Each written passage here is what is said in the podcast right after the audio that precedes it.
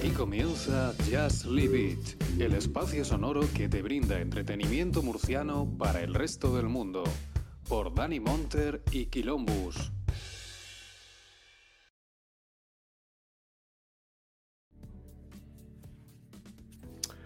Muy buenos días, muy buenas semanas a todos. Hoy estamos aquí en Just Live It, aquí. Bienvenidos una semanita más.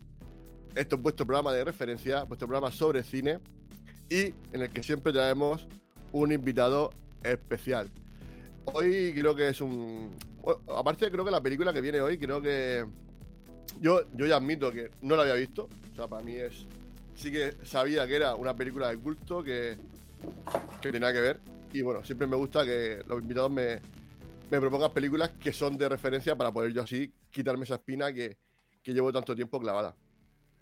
Eh, bueno, primero, primero, quiero presentar a, a, mi colaborador habitual, al que suele venir cuando los tiempos le cuadran, el día, la hora y todo está perfecto. Y hoy ha podido ser por fin, hoy está aquí con nosotros el señor Luis Sánchez. ¿Qué tal? ¿Cómo estamos? Muy buenas, muy buenas. Nada, aquí estaba, mientras esperaba, estaba leyendo un librito muy majo con la tinta roja, pero oye, enganchaba, ¿eh? Y nada, pues encantado de estar otra vez aquí en un programa habitual. Que el último estuvo guay, que fue el de el de el del aniversario Just It. Pero pero joder, un programa así con una peli concreta y tal y con un invitado estupendo, pues perfecto. Hombre, claro, evidentemente eh, hoy quiero presentar a para mí me, hace especial ilusión hoy el invitado de hoy porque bueno, eh, nos conocimos en la universidad hace décadas ya, o sea, se puede, se puede decir décadas. Eh, demasiado, eh, demasiado tiempo. en la Universidad de Murcia, ahí en la Facultad de Documentación y Comunicación. Y la verdad que, bueno, pues, pues él, no sé por qué, viniendo de Alicante, quiso venir aquí a Murcia a estudiar y la verdad que, bueno, la verdad que yo lo recuerdo que era, bueno, que me cayó muy bien, la, verdad que, pues eso, tenemos muchas cosas en común, mucho, el tema del cine y tal. Y la verdad que llevaba mucho tiempo sin que, tenía la pista desaparecida. De hecho, cuando me enteré que tenía un podcast, dije, tengo que, que traerlo al, programa sí o sí, porque este tipo de, conexiones, de coincidencias, de serendipias, me gustan mucho. Eh, muy buenos días, señor Antonio Barnett. ¿Qué tal? ¿Cómo estamos? Hola Luis, gracias por invitarme, encantado de estar aquí y saludos también a ti Luis. Y nada, como dices, pues bueno, tantos años ya de la Universidad de Murcia, eh, estudiando la carrera de documentación. Y oye, qué encuentro más chulo, reencuentro, volvernos a, ver después de tanto tiempo, gracias a los podcasts. Formamos parte de una comunidad, yo creo que muy chula, el tema de la podcastfera. Llevamos ya unos años cada uno en su área haciendo programas de cine, de cómics, de videojuegos. En Alicante hay una comunidad chulísima de, de, de podcast, también en Murcia sé que estáis también muchos ahí. Y, bueno, y, ¿y por qué me fui a Murcia a estudiar? Tú lo sabes, Luis, por las marineras. la verdad es que estuve mirando la carrera de, estuve mirando la carrera de documentación, me aceptaron en Valencia, pero no, no, o sea, no me planteé la vida en Valencia, Alicante Valencia era mucha distancia, así que investigando sobre esa carrera vi que estaba en Murcia y allá que me fui. Y lo demás, como se suele decir, es historia. Correcto, correcto, correcto.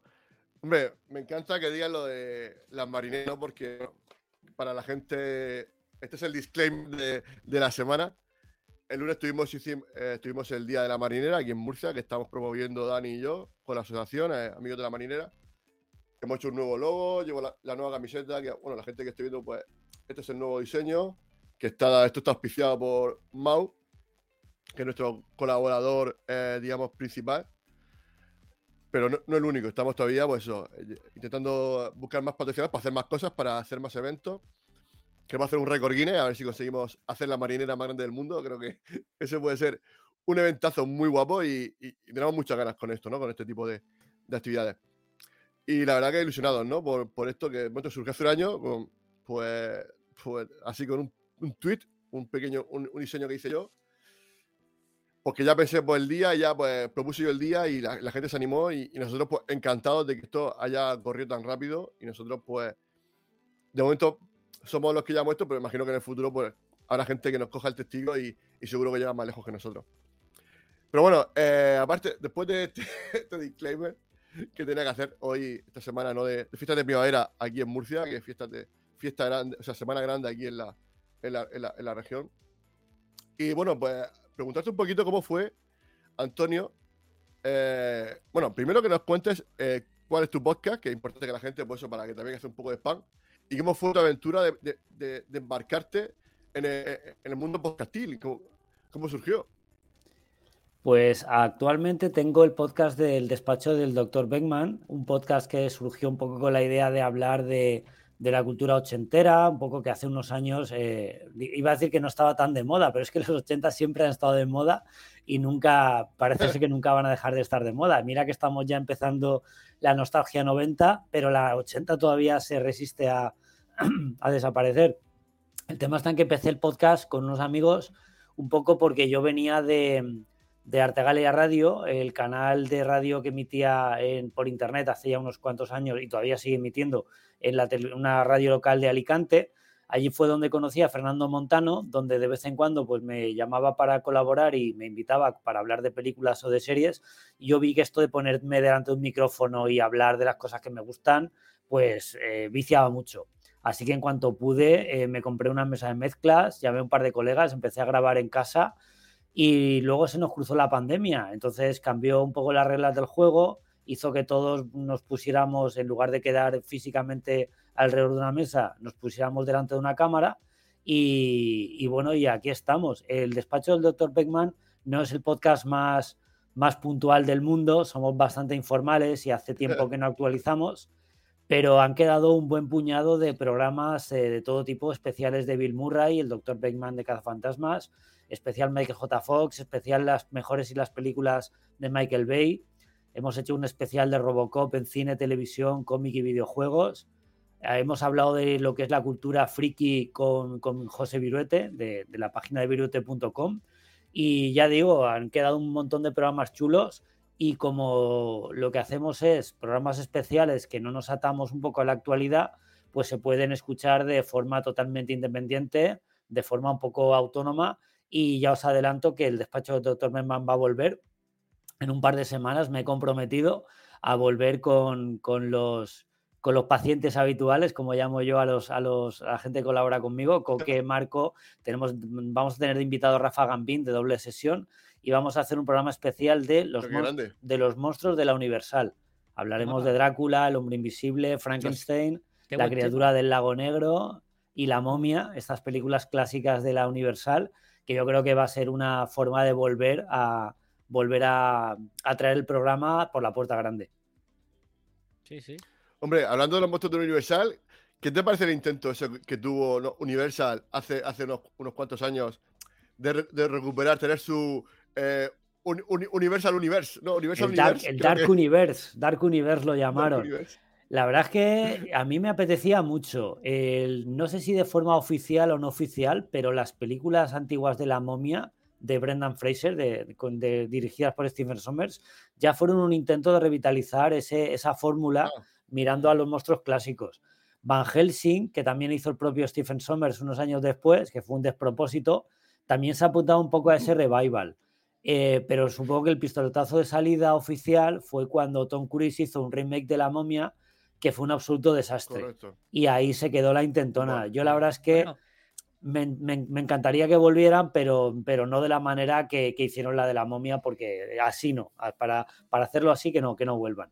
Antes hicieron la de Drácula. ¿No decir algo, no, Luis? Sí, sí, que antes hicieron la de Drácula en todo, que era peor todavía que la de la momia. Sí, sí, Drácula, la ah, historia jamás contada. sí, la máquina. Fue una película que, a mí no, a mí no me pareció tan mala. Me pareció que era un intento un poco, sí que tenía una estética un poco de videoclub, ese encanto serie B, que ya tenían las, las de la momia y Van Helsing de Stephen Sommers, pero, pero bueno, me pareció simpática. Ahora, la que sí que creo que metieron la pata en cuestión de ambiciones, porque la hicieron, no puedes hacer una película de la momia, una película de Van Helsing, una película del hombre invisible, si no te la tomas un poco a cachondeo. Entonces yo creo que pues ese fue el fallo de la versión que hizo Tom Cruise, que no recuerdo ni el director, porque bueno, pasó totalmente eh, un desastre y justamente olvidada. Bueno, estabas diciendo de, cine de los 80, ¿no? Que, te gusta mucho ese cine, pero claro, de pronto, cuando estaba hablando un poquito de, de los especiales que habéis hecho, ¿no? Los monográficos, por llamarlo de, de alguna manera, ha, ha saltado el nombre Michael Bay. O sea, me ha sorprendido. Sí. De pronto, estaba hablando de, de cosas de los 80 y de pronto salta Michael Bay. Y eso me, me- me ha hecho mucha gracia.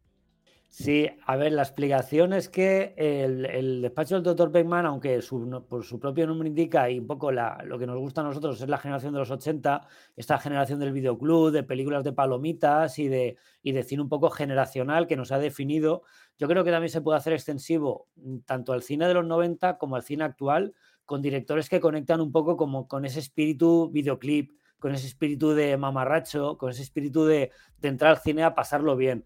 Yo creo que Michael Bay es el mejor exponente del cine comercial eh, palomitero, blockbuster a saco, y, conecto mucho. La verdad es que he conectado mucho con la estética de este director, sus diálogos, su grandilocuencia, su puesta en escena totalmente de, de cómic, de TVO.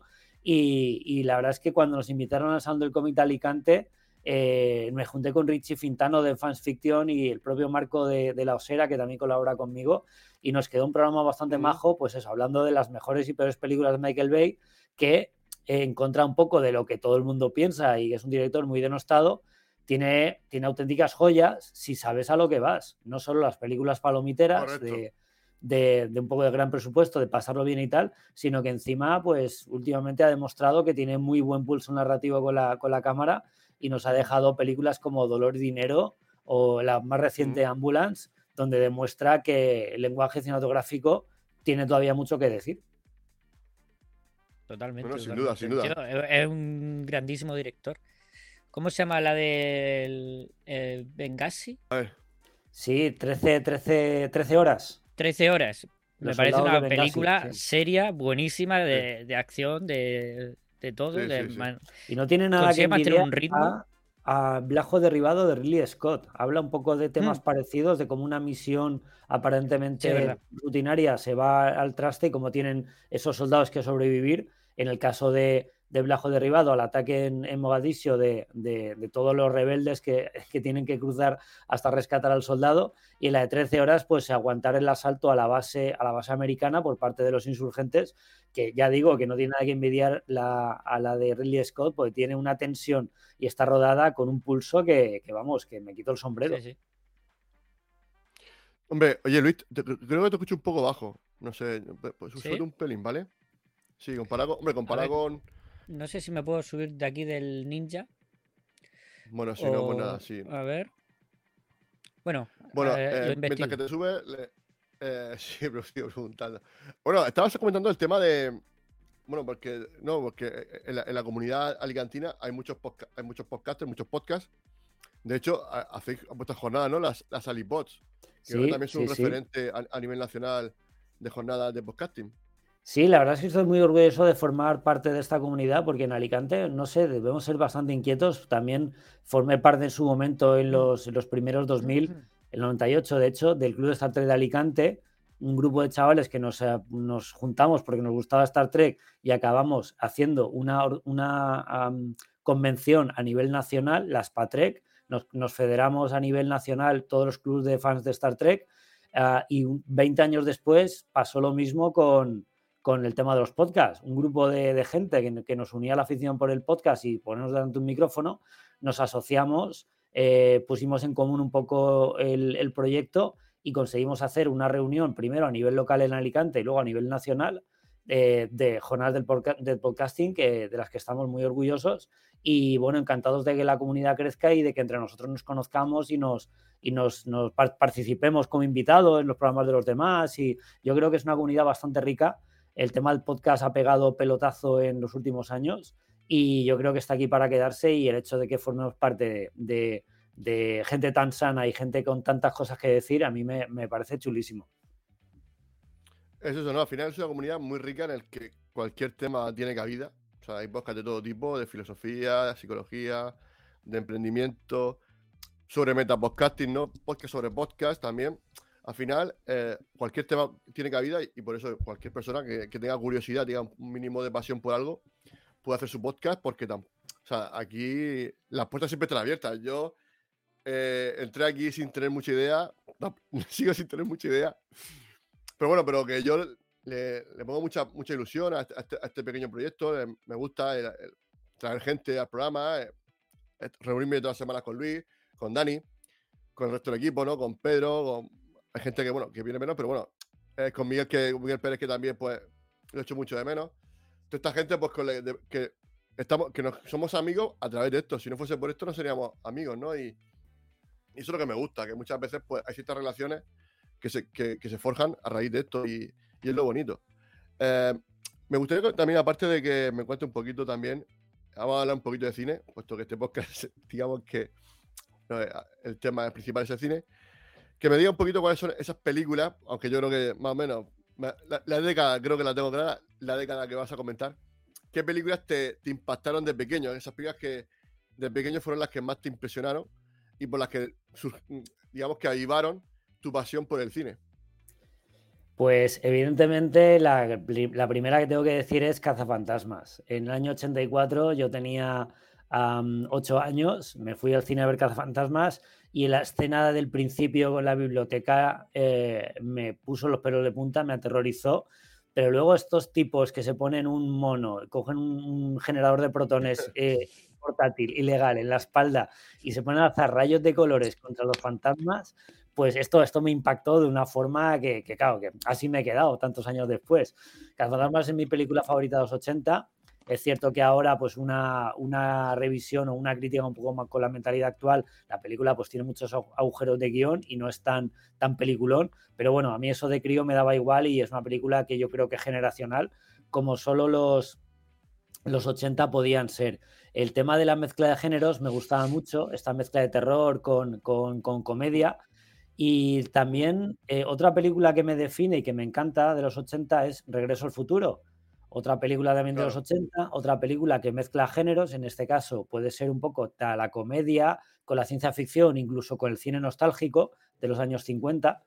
Y, son películas con las que yo conecté y un poco definen mi, mi afición por el cine de palomitas, por el cine espectáculo, en los blockbusters americanos y que, bueno, que la experiencia de ir al cine a, disfrutar este tipo de películas son las que me han las que me engancharon a, esto de, pues eso, de entrar en una sala oscura y dejarme llevar por la historia. Otra película que me impactó también de pequeño, también de los 80, El secreto de la pirámide, con esta aventura de un joven Sherlock Holmes adolescente, su primera aventura, se, bueno, un poco fuera del canon, pero que a mí me, me encantó que la primera aventura fuera antes de Estudio en Escarlata. Y bueno, hay que decir pues que conecto perfectamente con, con, esta, con este tipo de cine de lo que llamamos la generación Amblin, la, el cine de Steven Spielberg y, sus colegas, esta forma de hacer cine para, para adolescentes, para chavales, donde los protagonistas son gente, gente joven, adolescentes o gente joven, eh, pues recorriendo aventuras. Entonces, un poco lo que, lo que yo le pedí al cine en aquella época y al fin y al cabo lo que voy a, a buscar en una sala de cine, una peli de aventuras, una peli donde yo me puedo identificar con los personajes y acompañarlos durante una hora y media o dos horas en, una aventura pues, que pues, me podría pasar a mí o, que me, gustaría que me pasara. Hombre, yo creo que también, uh, de Casa Fantasma y Regreso al Futuro, creo que tiene un punto de, unión, un nexo de unión. Bueno, tienen varios, pero creo que uno que es importante, que yo creo que a lo mejor quizás es la clave de que esas películas calen tanto entre la gente, es que son están protagonizadas por eh, actores con mucho carisma. Yo creo que los actores de los 80 creo que tienen muchísimo carisma. Quizás no tanto como ahora. No sé si a lo mejor. No sé, no sé vuestra opinión, pero me gustaría abrir un poco un pequeño debate sobre esos actores de los 80 con tanto carisma y los de ahora. Yo creo que siguen teniendo carisma los de ahora, pero los conocemos menos. Em, esta idea de nostalgia, bueno, podría decir que bien entendida, mal entendida. Yo, sabéis, si me seguís un poco en Twitter, sabéis que yo soy muy, muy polémico. Intento un poco quitarle importancia a lo que es la nostalgia mal entendida o el mitoplastismo, como llamaba Viruete. Antes Bill Murray, Dan Aykroyd, Harold Ramis eran actores muy conocidos del Saturday Night Live. Eran los actores que estaban de moda en aquel momento, en superestrellas, y cuando hicieron Cazafantasmas, pues arrastraron todo ese público que tenían ya del Saturday Night Live. Pasó en los 90 con Mike Myers y Wayne's World, pasó en los 2000 con otros actores de, la época, y ha pasado también, lo que pasa es que a una escala bastante menor, voy a poner el ejemplo de Cazafantasmas 2016, la, la de las chicas, como eh, Kristen Wiig, y, dos actrices más, eh, creo Kate McKinnon y no recuerdo el nombre de las otras, eran también cómicas famosas en la televisión americana. Entonces, claro, el problema es que el público de ahora no está tan concentrado en un programa como era Saturday Night Live americano. Eh, ahora hay muchas formas de, entretenimiento y los nombres no son tan conocidos. Entonces, pero yo estoy seguro que Kristen Wiig, Kate McKinnon y la, y la otra, que no recuerdo el nombre ahora mismo, eh, arrastran muchísima gente y son tan conocidas o más como lo podían ser Bill Murray, Harold Ramis y Dan Aykroyd en los 80 con, eh, con Cazafantasmas. Es posible que a lo mejor en Estados Unidos sí, pero yo creo que la gente que aquí en España ya lo. Claro, claro, esa, es la trampa. que como ahora está la, digamos, la cultura mucho más diversificada, cada uno nos hemos ido al nicho que nos gusta y como que pasamos del resto. Entonces, pues sí, tenemos un poco la sensación de que los que conocemos nosotros tienen más carisma y los que no conocemos, pues están un poco ahí de segundo plano. Pero seguro que hay gente que le pones ahora Fantasmas y dice, ¿quiénes son esos viejos? Sí, hombre, las tres han hecho una. Tienen una larga carrera cinematográfica ya, ¿eh? Las tres tienen un montón de películas. No es que sea su primera película, al contrario. Ya, pero bueno, Melissa McCarthy. La, película. La, película, la película no es tan. Vamos, yo creo que la película no está al nivel de la primera, creo que ni de lejos. A lo mejor me equivoco. Pero el de la segunda sí. Sí, la segunda es un poco, yo la segunda siempre pienso que es un poco, a mí no, me gusta tanto. escuchar, han pasado 30 años, podemos decirlo, que Fantasma 2 es muy mala. y la última es malísima, la de Afterlife. yo aquí, aquí sí que yo tengo el comentario de, en Twitter de que lo puse y de verdad que lo creo. La, la Cazafantasmas más allá es más un ejercicio de, de, homenaje que una película. Totalmente. Aquí sí que podíamos hablar de cómo una película está al servicio de, la nostalgia pura y de un homenaje tanto al padre de, del director, eh, la dirigió Iván Reitman, o sea, eh, Iván Reitman. que es un fantástico director. Sí. Y la cómo murió Harold Ramis, eh, nuestro querido Egon, y cómo el, el director, hijo de, de Iván Reitman, eh, hizo la película un poco como homenaje a su padre y como homenaje a Harold Ramis. La película es un ejercicio de nostalgia, pero tengo que decir que conecta muy bien con la mitología clásica y a mí me tocó la patata, tanto del punto de vista de la nostalgia como del punto de vista de la continuar la historia eh, tantos años después. Eso sí es cierto, que conecta bien con la mitología, con tema del arquitecto y todo eso, eso está guay. Pero, puedes hacer un ejercicio de nostalgia y una buena película a la vez. Claro, claro, ahí está. Yo creo que se quedó mejor un poco cojo en, en alguno de los dos aspectos. Que no, hay, hay otras películas que lo han hecho. Sí. O sea, yo creo que esta película, o sea, la película, o sea, a mí no me pareció mala. Yo la disfruté bastante y tampoco soy.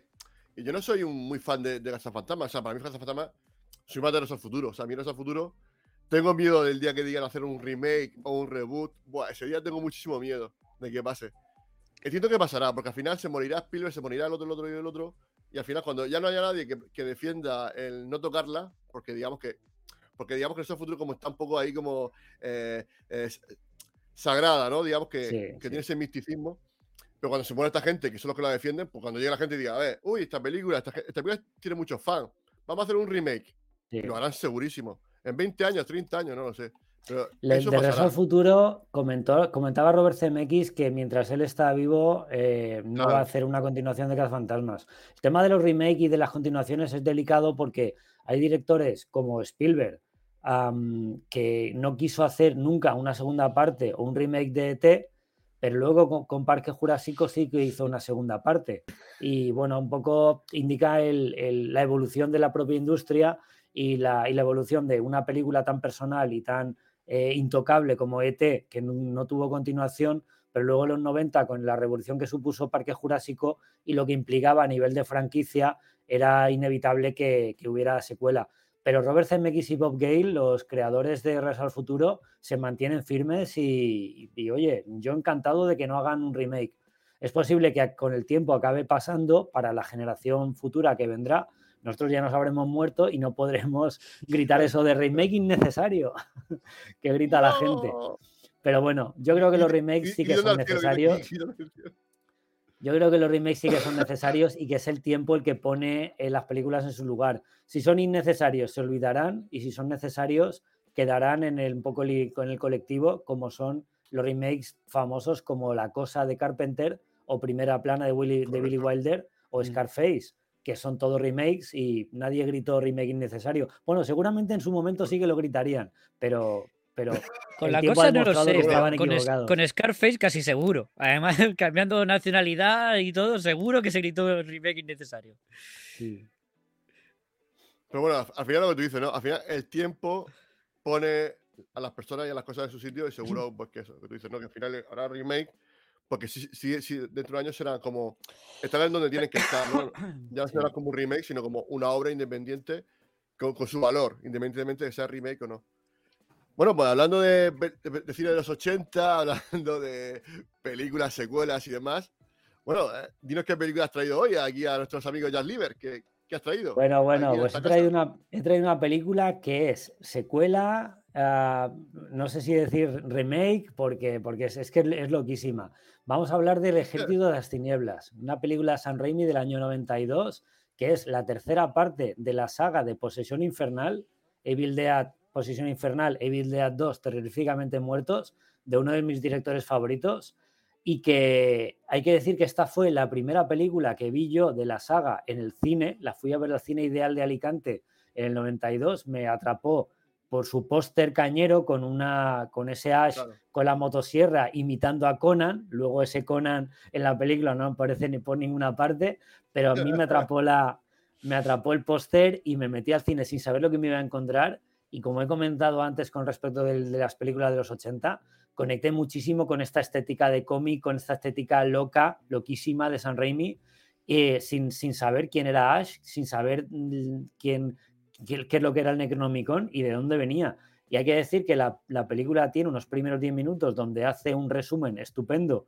uh, de, la, de, la, primera y la segunda que yo vi años después y, y, que, y, que, bueno, que me parece que es una película que comentaba Luis al principio fuera de, fuera de micro, que es una película que no conocía, estás, he quitado la espinita, y que es una película que yo quería traer porque nunca es tarde para hablar de El Ejército de las Tinieblas y nunca es tarde para, para recomendarle a alguien que todavía no la haya visto. No, hombre, al final es eso, ¿no? Que mm, el cine siempre está ahí. Entonces, por eso que la película, a lo mejor tiene 100 años y después la vez, siempre habrá alguien que la descubra, que eso es lo bonito del cine, que, que, que es inmortal. Entonces, a mí este, esta película, pues la verdad que tiene su encanto, tiene ese encanto ese de esos efectos especiales, ¿no? Ese, mismo, ese cariño está. Se nota que una película está hecha con mucho cariño, con mucho mismo. Y, pero bueno, es que me ha gustado lo que has dicho de que eh, pues tú te dejaste llevar por el póster, ¿no? Y es que yo creo que era también un, rasgo eh, característico de la generación de los 80 y los 90, que tú ibas al cine y tú, tú ves el póster y, ah, pues mira, vamos a esta película, me mola el póster. O si no, en el videoclub. Que en el videoclub, pues, tú totalmente. la carátula de del VHS y, y, y, te, vamos, y te, y, te, guiabas por eso. Esa era la única referencia a lo que agarrarte. Y a veces salía bien y a veces salía mal, pero bueno, éramos gente curtida, no nos importaba estamparnos. Sobre todo si provenía de Italia. Italia, ¿no? Italia. Los italianos son muy buenos haciendo póster. Bueno, Super Mario viene de Italia, ¿no? Super Mario viene de Italia. Ojo, ojo, cuidado. Bueno, creo que viene de Brooklyn, pero bueno. Pero creo que está, eh, creo que está yendo bastante bien, ¿no? La película esta, la de Super Mario, creo que está. Sí, la gente está sí hoy, he, hoy he leído la noticia que ya es la adaptación de videojuegos más, más exitosa de la historia. Cuidado. Oye, pues me, alegro mucho, ¿no? Porque también eh, muchas veces las películas de, videojuegos como que nunca han tenido mucho mimo, se han hecho cosas así y me da gusto que este tipo de cosas pues sucedan para que también hagan más películas y, y, que sea un referente Super Mario, decir, bueno, mira, este es el camino a seguir. Que muchas veces pues hacen truños pensando que solamente con la marca ya vale. Y no, no, basta con tener la, la, IP, ¿no? Como se llama ahora, ¿no? La IP de no sé qué. No, no. El guion es importante, la dirección y todo esto es importante a la hora de hacer una película. Bueno, contar un poquito, pues eso, eh, una pequeña sinopsis para la gente que. Antonio, la gente que, que, no la conozca, que imagino que será poca, pero bueno. Cuéntanos un pues poquito esta locura de guion. El Ejército de las Tinieblas, como decía al principio, era una, es la tercera parte de la saga de Posesión Infernal de, Evil Dead, donde eh, acompañamos a Ash, Ash Williams, eh, papel interpretado por el gran Bruce Campbell, otro de mis actores favoritos, donde después de unas peripecias en una cabaña en el bosque que encuentra las páginas de un libro, el Necronomicon, pues lo leen invocan a, una especie de demonio candariano que les va poseyendo uno por uno. Y la primera película, pues es un festival de gore, de desmembramientos, de, sangre, de salpicones, totalmente loco. En la segunda película, eh, descubren una forma de, de, mandar a, este demonio a, otra época y acaba la película con Ash recitando el conjuro para mandar al demonio al pasado y lo que pasa es que acaba él cayendo en el agujero en el tiempo, que es el principio del ejército de las tinieblas. Como cae Ash en la Edad Media, en pleno siglo, siglo XIV, en una especie de guerra entre varios pueblos, como es el, ejército de, de Arthur, que se supone que es el rey Arturo, contra Henry el Rojo y cómo hay demonios que están aterrorizando pues, a las dos facciones. Y cómo es la llegada de Ash, que al principio parece un poco que lo confunden con uno de los hombres de Henry el Rojo, pues está profetizado que sea el elegido que les va a liberar del ejército de los muertos. Casualmente con el Necronomicon, que es el libro que puede ayudar a que Ash vuelva a su tiempo. Entonces tenemos aquí a este antihéroe o héroe de la fuerza que por ayudar a esta gente, a estos estúpidos primitivos, pues tiene que conseguir el libro de los muertos para volver a su tiempo y de, rebote, pues hacer de salvador de, la, del mundo.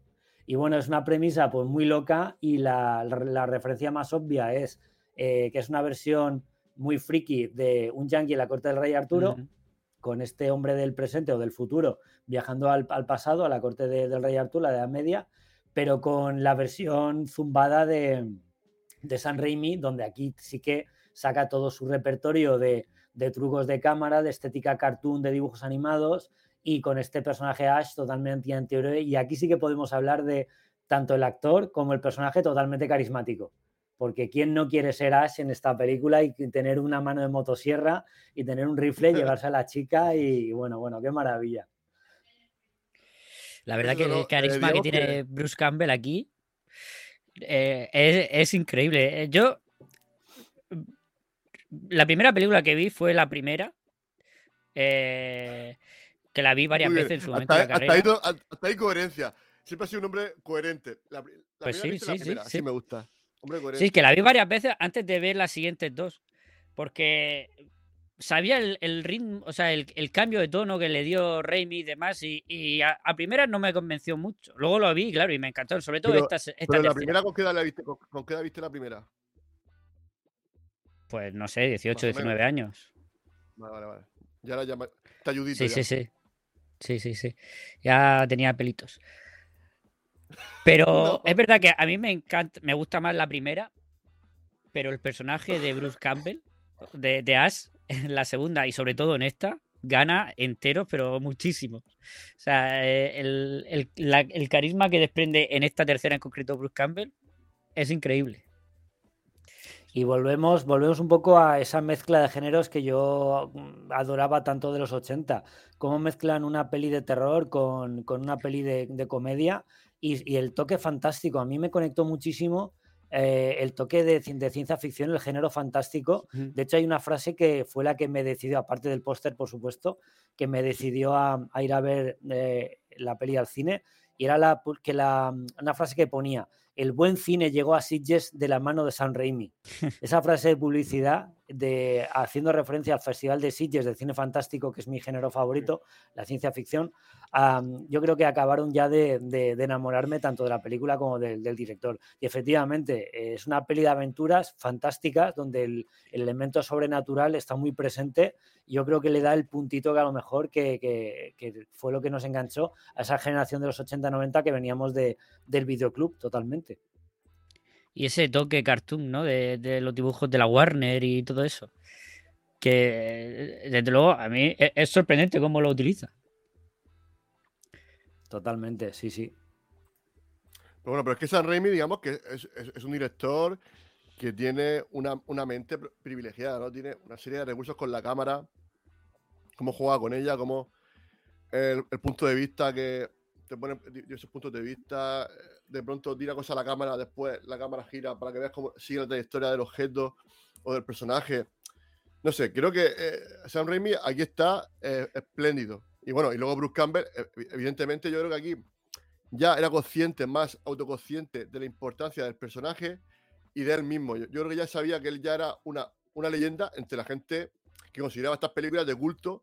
Entonces, claro, él quería darle ese gustazo también un poco a los espectadores. Decir, bueno, ¿os gusta Ash? ¿Os gusta Bruce Campbell? Vais a tener más Ash y más Bruce Campbell que nunca. Y yo creo que también, pues Sam Raimi también lo fomentaría, entiendo yo. Tampoco soy experto, pero me imagino que sí.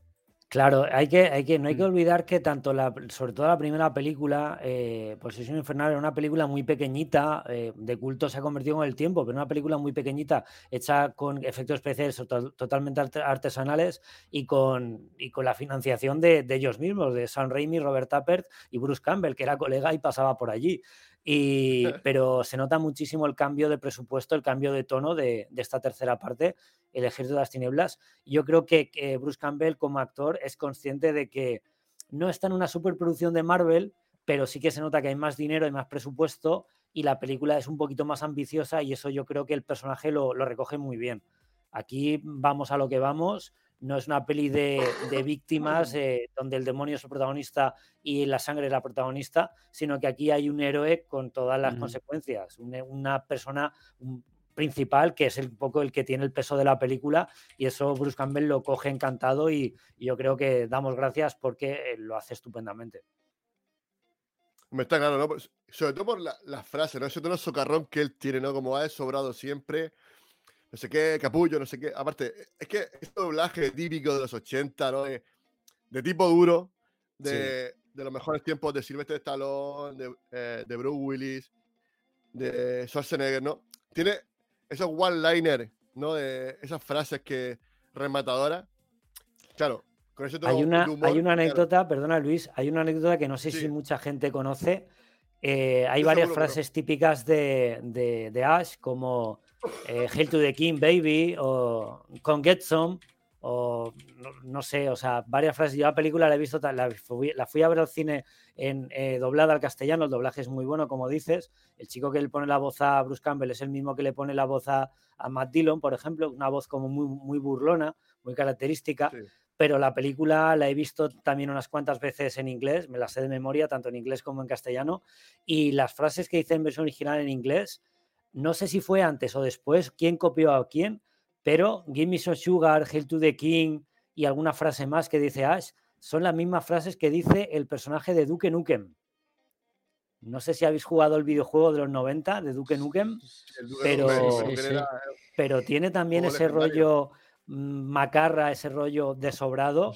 Y Duke Nukem en inglés dice muchas frases de Ash. No sé si fue Duke Nukem copiando a Ash o Ash copiando a Duke Nukem, pero pero lo que tú dices, los one-liners, esas frases eh, han quedado ahí. Sí. Sí, Hombre, esta es una película que es, pues referencial total, ¿no? A, a, un montón, a todo lo que le gustaba a Raimi, bueno, desde la frase Clatubrada Nictu, pero vamos, eh, a, a, todo el cine de terror y de ciencia ficción, como tú dices, y de fantasía que le encantaba a Raimi. O sea, que estos son referencia tras referencia. No me extrañaría que hubiera metido una referencia de Duke Nukem. Pero bueno, pero que a lo mejor Duke Nukem es anterior. Es que yo creo que Duke Nukem es de los principios de los 80, por ahí. No, sé, bueno, Duke Nukem, ojo, el, el, Duke Nukem, pero no, claro, igual me he explicado yo mal. El Duke Nukem efectivamente lo hizo ID Software en los, a los a final de los 80, pero yo me refería al Duke Nukem 3D al que hicieron ya, el que hicieron ya con ah. gráficos un poco más digitalizados y metían también sonido digitalizado usando frases que tú escuchabas a Duke Nukem hablando, eh, y esas frases las mismas que decía Ash en la película. Este es del 96, pues el Duke Nukem. Sí, pues ahí lo tiene. Entonces Duke Nukem mm. recoge totalmente esas frases míticas de Ash. Grandes, grande Duke, Nukem. Grande. Bueno, misterio resuelto. Bueno, aquí es que fíjate qué pedazo especial. Yo sabía que con Antonio Barnett hoy vamos a sacar petróleo. No, la verdad que, me gusta mucho el tema de, y Sam Raimi creo que es un gran director. Aparte, creo que aquí también juega mucho con el tema de eh, los efectos especiales, el maquillaje. Creo que aquí juega mucho. Creo que está pasando pipa con, esas caras que le ponen a Bruce Campbell, a Ash. Eh, ese, momento de, que se, le alarga la cara, creo que eso es puro cartoon, como bien has dicho antes, Antonio. Totalmente, totalmente. Tiene muchas escenas la película de ese, de ese estilo y yo creo que hay una, es, es aplaudir que en el año, claro, el año 92 el tema digital eh, ya había empezado en los, finales de los 80, 90, 91, ya estaba el tema digital un poco empezando, pero San Raimi siempre ha apostado por efectos especiales vieja escuela, efectos ópticos, eh, maquillaje, prótesis y bueno, y qué decir del stop motion esa animación fotograma a fotograma en la escena final con los esqueletos, homenaje directo a Ray Harryhausen y, y Jason y los Argonautas. Eh, pues lo que tú dices, Luis, un conjunto de efectos especiales con muchísimo encanto y que en pantalla lucen, lucen bien, te das cuenta que es una careta, te das cuenta que es un monigote, pero es que yo creo que eso es parte del encanto, creo que es parte de la experiencia de la película, saber que es un tío con una máscara de goma, pero es que funciona, porque cuando estaba Ash en el pozo y se le acerca el hermano del director, que es Ted Raimi, siempre hace de monstruo, eh, hacía de la madre en la trampilla, en las películas de Posesión Infernal, y aquí es el que hace del monstruo del, pozo, con esa mano eh, totalmente de muñeco y esa máscara de goma, que Bruce Campbell pues le corta la mano y la mano sale volando por ahí y tal. Y, bueno, es, que es una maravilla. Y lo que dices de, de, la, de esa cara de dibujo animado de, de Ash cuando está saliendo del libro, pues sí, hace referencia totalmente al slapstick, eh, la comedia más loca de dibujos animados. Y vamos, que no desentonaría si aparece por ahí Bugs Bunny haciendo, poniendo bombas marca Acme. Claro, claro, claro. Es que esto es como. Eh, quieren engañar a Roger Rabbit, ¿no? Muchos estilos, ¿no? Sí. También rollo de máscara, ¿no? Que más tarde llegaría. Al final, eh, el cine, la animación siempre han ido de la mano, siempre. Si es que, claro, la animación, o sea, el cartoon, pues tiene, muchos recursos que luego el cine también ha, cogido y, de muy buena manera. Luego me gusta también eh, cuando has decidido cambiarse la, motosierra, ¿no? Se, la cambia por. De pronto llega a un, ahí a, un herrero y dice: No, no, toma, nene, ven, ven, que te voy a explicar, hazme esto. O sea, o sea de pronto le hace como una mano, vamos, que, que ya quisiera Tony Stark. Yo la llamo la escena equipo A. Eh, esta, escena, esta escena típica del equipo A cuando se encierran en la ferretería, suena música de fondo y empiezan a inventar, a cacharrear y tal. Esto me parece maravilloso. Efectivamente, en la segunda peli se corta la mano porque el demonio se la gangrena y es cuando se pone la motosierra. Me parece maravilloso. Pero en esta tercera parte, y después de haber tenido un momento estelar de la motosierra para salir del, del pozo, pues necesita una mano biónica y le construyen una con la, ferretería de decir, la ferretería del pueblo, no, la herrería directamente, le fabrican una mano de titanio donde pues prácticamente es Robocop y, puede, pues eso, una mano mecánica donde puede manejar la, el rifle tranquilamente o pegar hostias a los, a los zombies de una manera pues mucho más efectiva que la, que la motosierra. Y es una escena también muy chula donde también pues vemos otra vez esta estética de, de, cartoon, de total, de, de cómica al fin y al cabo. Hombre, claro, es que es lo que tú dices, ¿no? Que al final, eh, aquí, una vez que entras en el juego, todo, es que es disfrutar, ¿no? Es decir, bueno, a, ver qué locura más se le ocurre a, al actor y al director, mm. ¿no? Y, es que está muy bien, ¿no? Tiene esos, esos puntos, ¿no? De decir, bueno, una mano, una mano biónica. En, en la época del rey Arturo, pues una mano biónica y, todo, entra perfectamente. luego, maravilloso, maravilloso detalle también cuando en el cuando van una escena que van a coger el coche, pues claro, esto no hay que no lo hemos dicho. Cuando eh, hace el encantamiento para atrapar al, al demonio, manda hacia atrás en el tiempo al demonio, a sí mismo y al coche. El coche viaja con ellos al pasado y gracias a eso el Oldsmobile clásico de San Raimi que mete en todas sus películas, está hasta en las películas de Spider-Man, pues en el maldero del coche efectivamente tiene eh, una revista Fangoria haciendo referencia al, género fantástico de que, del que San Raimi es, es prácticamente el, maestro y un libro de química gracias al cual puede fabricar eh, la pólvora y un libro de, mm, no se sabe por qué, de lo que es la máquina de vapor. Gracias a lo cual, pues puede hacer una especie de tanque que funciona a vapor usando el coche. Me parece también loquísimo, como en el maletero del coche y usando la, la basura que tiene por ahí, le viene bien para eh, sobrevivir en la, en la Edad Media. Es que como trabaja en unos grandes almacenes, tiene que saber de todo, claro. Claro, ahí está, ahí está. Claro, es que... El, principio, el principio, por cierto, es fantástico, es increíble eh, cómo eh, explica cómo ha llegado ahí, ¿no? Que es un poco resumen de la segunda. Pero cuando lo llegan al pozo, tiran al. tiran a, otro prisionero al pozo, sale el chorro de sangre gigante, ese geyser de sangre. Eso me parece fantástico. Y luego como sube y le da, esto es un pal, una escoba de fuego. Escoba de fuego. De 1,99, 199 en... Culata de nogal, ¿eh? acero, acero cobalto. Qué maravilla, eso es un escenón, no lo he mencionado, es la película, la escena que más, que más gente recuerda, la del mm. palo de fuego, la escoba de fuego, porque yo creo que esa escena es definitoria del personaje. Si ya conoces a Ash un poco al principio y ya te has soltado un par de frases vacilonas cuando el, eh, Arthur le captura en el, en el desierto, cuando sobrevive al, pozo y, tiene esa escena con el rifle, con la motosierra y tal, esa escena, eso es lo que es una entrada de, un superhéroe. O sea, lo mismo es cuando Batman cae con la capa y a la mesa, o cuando hace Iron Man lo del puño en el suelo, no sé qué. Eso es una escena de superhéroe. O sea, que al final, es que no lo hemos dicho, porque eh, al final El Ejército de las Tinieblas es una película de superhéroes versión, versión cine fantástico.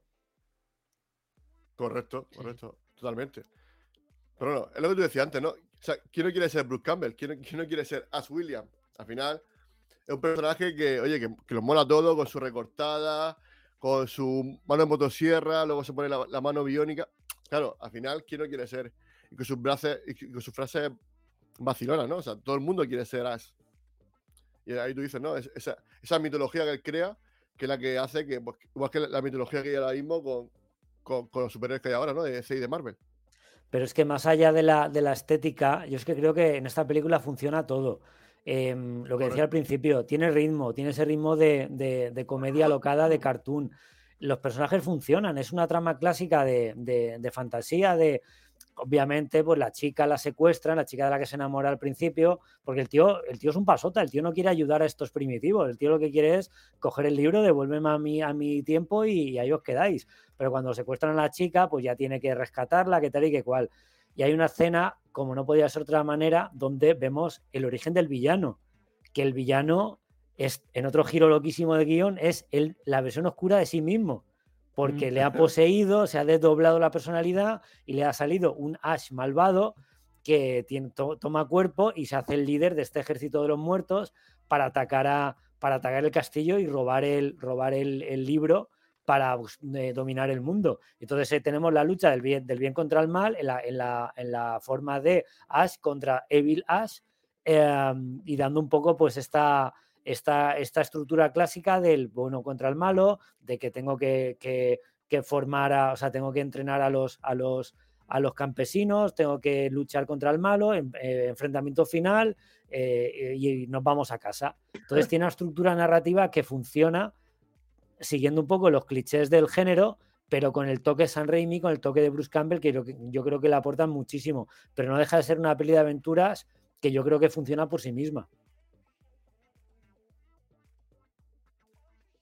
Claro, claro, es lo que tú dices, ¿no? Es que a mí la, escena esa que tú dices de cuando se le mete dentro, ¿no? De momento sale aquí como el típico diablo en el hombro, ¿no? Él sale aquí el ojo, ¿no? Él sale como un ojo aquí en, el hombro, ¿no?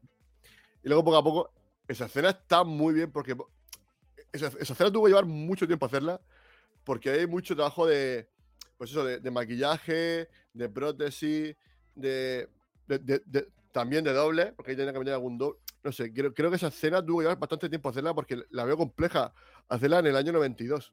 Sí, sí. Tiene un este poco el toque, ese toque que decía al principio de, del toque artesano de San Raimi, mm. de ese, toque vieja escuela, de, trucos ópticos, de un poco trampear con, la cámara, con los planos. Y yo estoy seguro de que el tío ha hecho todo el repertorio de, de trucos que sabía, porque efectivamente la escena queda muy chula cuando se está eh, separando Ash en dos. Llega un momento que llega a haber dos copias de Ash corriendo a cuatro patas por el suelo hasta que se separan y hace Ash habla contra, o sea, habla con, sí mismo y te das cuenta de que uno es el bueno y otro es el, otro es el malo. Y que es una peli que evidentemente, porque está hecho así, que no lo, el cartoon, lo físico, ¿no? Entonces, los muñecos y el stop motion y todo, pero jolín, 13 millones me parece muy poco para, todo lo que se ve en, pantalla. Una maravilla. La verdad es que el presupuesto yo estoy seguro que se fue eh, en efectos especiales y a lo mejor en, en, vestuario Es cierto que la película pues canta un poco los efectos especiales a gran escala, pues, el, tema del castillo, el tema del vestuario y tal. Y luego, bueno, luego hablaremos del tema de los muertos, del ejército de los muertos, que, que me parece una maravilla cómo combina maquetas tipo animatronic a tamaño real que se mueven de forma de forma manual, como un, o sea, un, como si fueran teleñecos, manejando un teleñeco, como hay figuras pequeñas eh, eh, animadas stop motion integradas luego en la, en, la, en la, pantalla como tuvieran tamaño natural y luego hay gente disfrazada que me parece una maravilla que es gente que se ha ido al Toys R Us a coger cuatro mantas y una careta de demonio de goma y se ha ido al campo al descampado a pegarse de hostias y es que me parece maravilloso y es que funciona, porque tú estás viendo que es un tío disfrazado, pero luego ves un, esqueleto a tamaño real y luego ves un stop motion y la, escena funciona perfectamente. Yo creo que es la magia de, del cine y la magia de San Raimi de que con poco presupuesto consigue hacer mucho. Sí, es lo que estabais hablando vosotros, que aquí eh, Sam Raimi no, no se limita. Eh, ya no se limitaba en la primera que hizo, que tenía un presupuesto, si no recuerdo mal, de 300 mil dólares y hace 375, no me acuerdo, pero hace de todo y, hace un montón de ingenios con la cámara, bueno, ese traveling famosísimo, ¿no? Por, lo, por el bosque y demás, que aquí lo vuelve a hacer.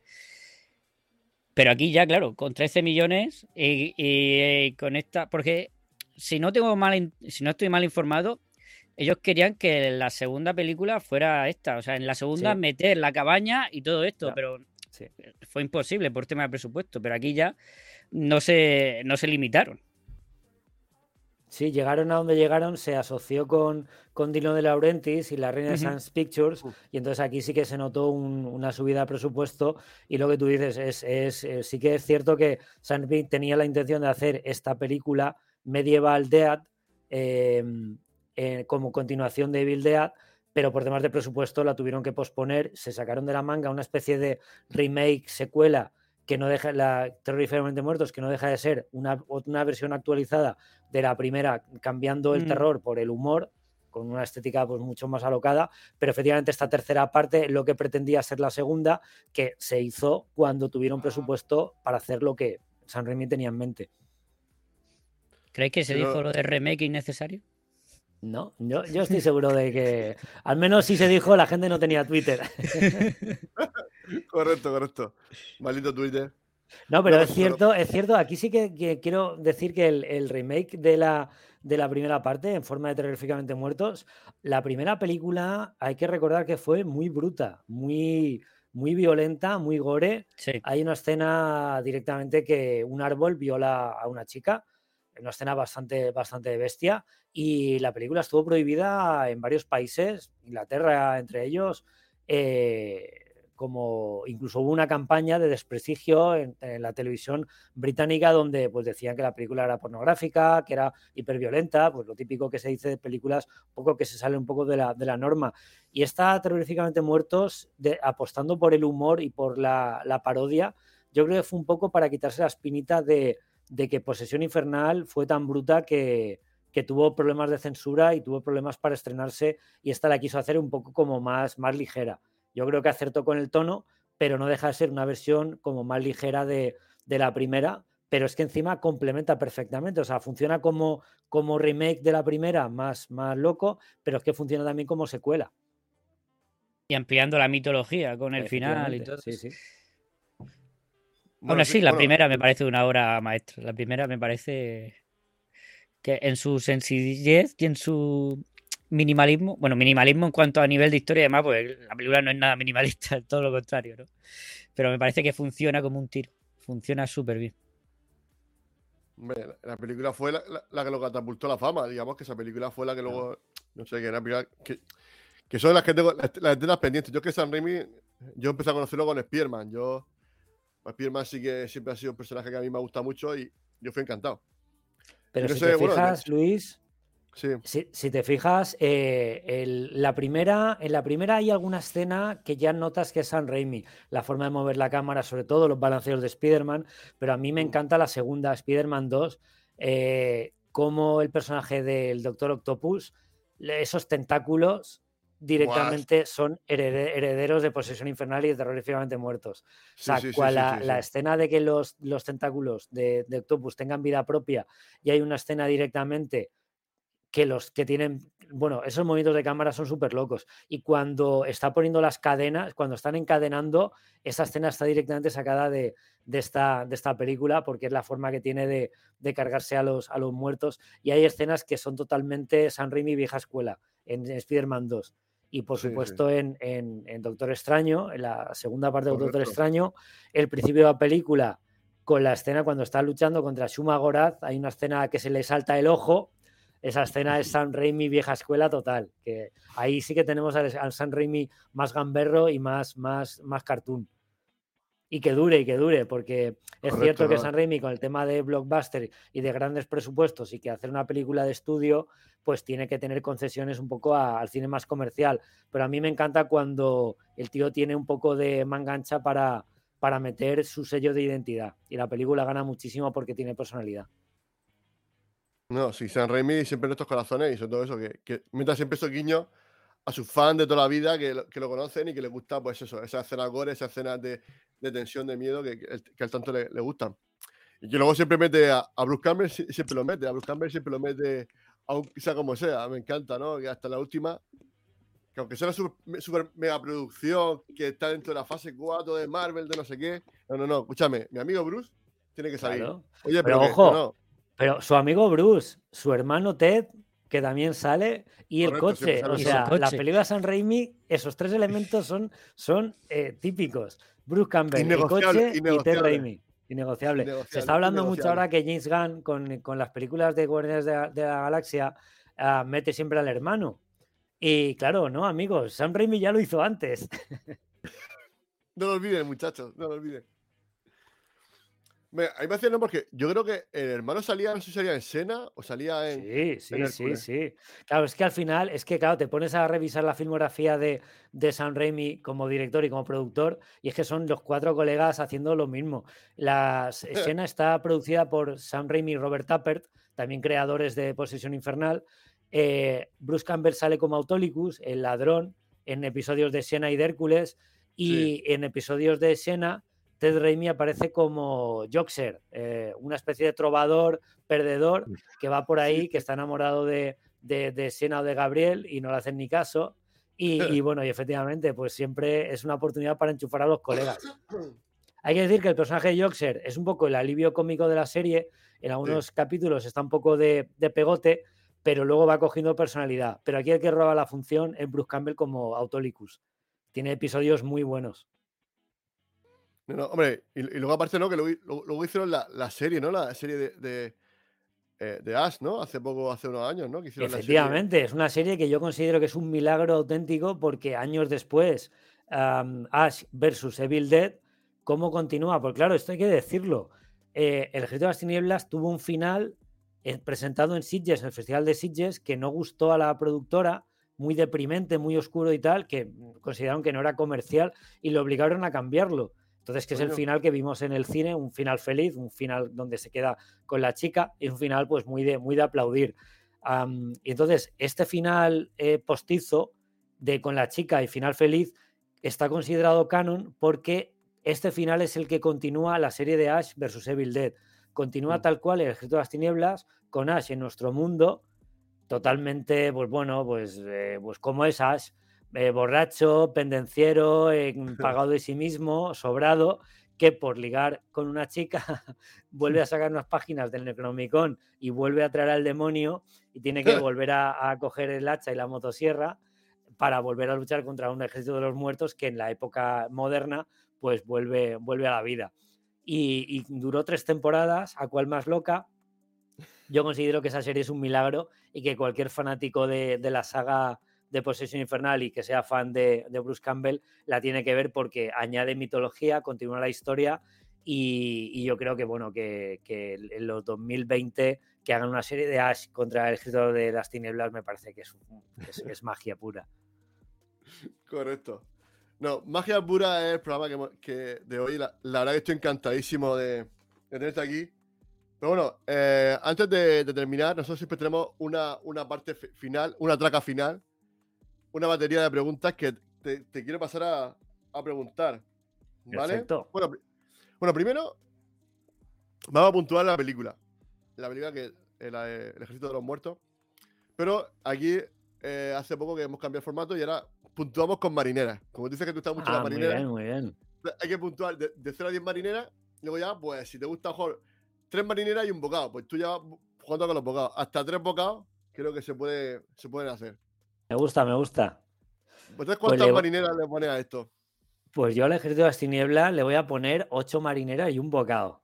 ¿eh? Muy bien. Ocho marineras porque la película es maravillosa y ese bocado extra voy a hacer una mención a la banda sonora de Joseph Loduca, colaborador, colaborador habitual de Sam Raimi, que ya hizo la banda sonora de, las películas anteriores. Y en esta película, con la aparición estelar de Danny Elfman, que fue el que compuso la, Marcha de los Muertos, que es la, sintonía de los malos, como si dijéramos. Pero si Joseph Loduca ya había hecho la banda sonora de Posesión Infernal y de Terroríficamente Muertos, muy tétrica, muy, muy de lo que es la película.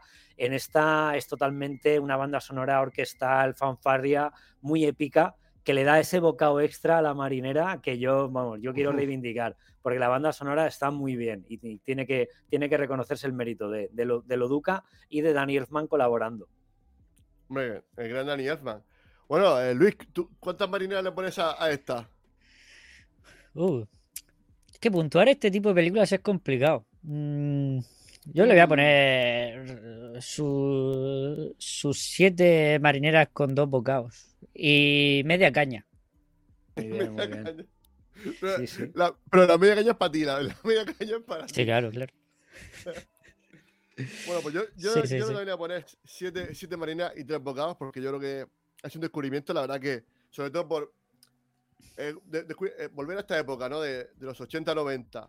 Es, eh, ese, como, como, ya ha dicho Antonio, ese gusto por hacer la escena, ¿no? Estilo clásico, ¿no? Con trucos de cámara, trucos manuales de eh, maquillaje, prótesis, pues creo que eso tiene mucho mérito y eso ya sé, solamente por eso, aparte por el tono gamberro y canalla que tiene, que tiene Bruce Campbell pues, a su William, pues evidentemente le ponemos siete marineras. Todo esto se va redondeando, se quedan ocho marineras que está muy bien para el día de hoy.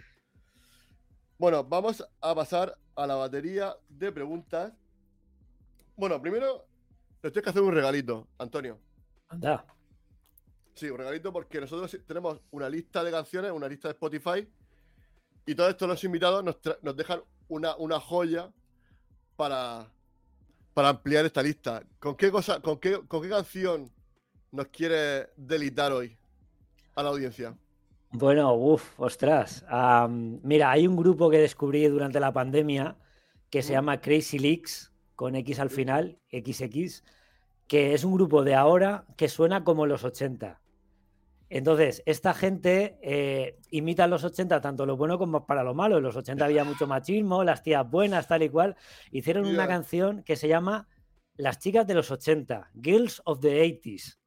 Es un temazo el vídeo está hecho con trozos de vídeos musicales de grupos heavy de los 80 y de cantantes femeninas de los 80, de así rollo rockero y tal. Y la canción y el videoclip ha quedado como un homenaje chulísimo a esas chicas de los 80 que hay que decir que las adoramos, ese machismo, por supuesto, hay que, hay que erradicarlo un poco, pero las chicas de los 80 eran muy cañeras y ahí queda esa canción como homenaje a, ellas y el sonido que suena fantástico de este grupo, Crazy Leaks que os recomiendo muy fuerte. Vale, perfecto, claro. Eh, yo creo que esto queda apuntado. Eh, esta, canción la meteremos después cuando, termine el programa.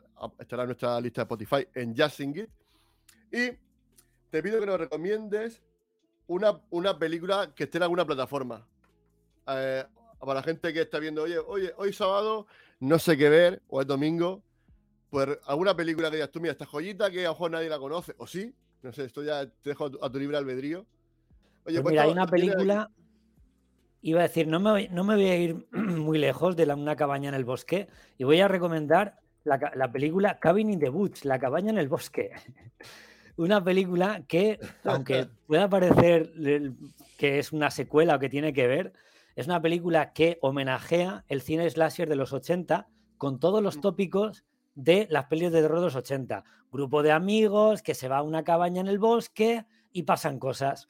El tema está en que en el sótano de esta cabaña en el bosque hay un montón de elementos que vamos a reconocer de muchas películas de terror, como el libro maldito, como la posesión, como los demonios. Entonces, dependiendo, no voy a contar nada, es un spoiler, eh, dependiendo del el elemento que los personajes encuentren, la película va a ser de una manera o de otra. Y la película tiene un giro a mitad de la película que te explota la cabeza otra vez mezcla de géneros, otra vez dándole vueltas, retorciendo el lenguaje mm. cinematográfico y las reglas del juego del, cine de terror. Es una película que está producida por Josh Whedon y dirigida por em, Drew Goddard. La presentaron en Sitges hace 2012, 2013, no recuerdo más o menos por ahí. Pero es una película que revolucionó el género porque volvió a poner de moda el género slasher gracias a que esta película era una especie de homenaje y una especie de vuelta de, de remake necesario, esta vez sí, necesario, al género de slasher que llevaba un poco de capa caída y, que os recomiendo muchísimo porque es muy loca y tiene este tono medio en serio, medio, medio en broma, que a mí me, resultó súper original y súper refrescante. La cabaña en el bosque, Cabin in the Woods, que está disponible en, ahora mismo en Filming. Muy bien. Ah, mira, me la, me la apunto, ¿eh? Este, este y que ha cumplido, precisamente esta semana, ha cumplido 11 años. 11 años ya, madre mía. Celebramos, celebramos el cumpleaños de, esta peli hace, hace poco en Twitter. 11 años ya. Muy buena peli. A mí me encanta esa película. Tú la viste, ¿no, Luis? Sí. Sí, sí, sí. recuerdo que me pilló de Erasmus, ahí en Polonia. y, y, vamos, lo pasé increíble viéndola. Es una película que, ojo, recomiendo verla sin saber absolutamente nada. Si te cuentan el, giro que tiene, el, el clic que te hace la película, te vas a, lo vas a ver con menos gracia. El, rollo está en meterte a ver una peli de slasher de terror con todos los clichés y que pasa algo y le da la vuelta a la historia. y sí, sí, pero muy, muy chula, muy chula. Hay que dar la recomendación. Vale, bueno, ahora has dicho una película, ahora una serie también que esté en plataformas que la gente pueda ver ahora, que también porque pues, lo pueda disfrutar. Una serie que, que tú quieras que la gente vea. Una serie, bueno, pues eh, recomendaría lo obvio, que el que no haya visto Ash vs Evil Dead, que se vaya a verla, porque es maravillosa. Yo no la he visto, eh, la ¿Eh? tengo que ver. Sí, sí, sí, porque vamos, complemento perfecto para la película, vamos, seguro.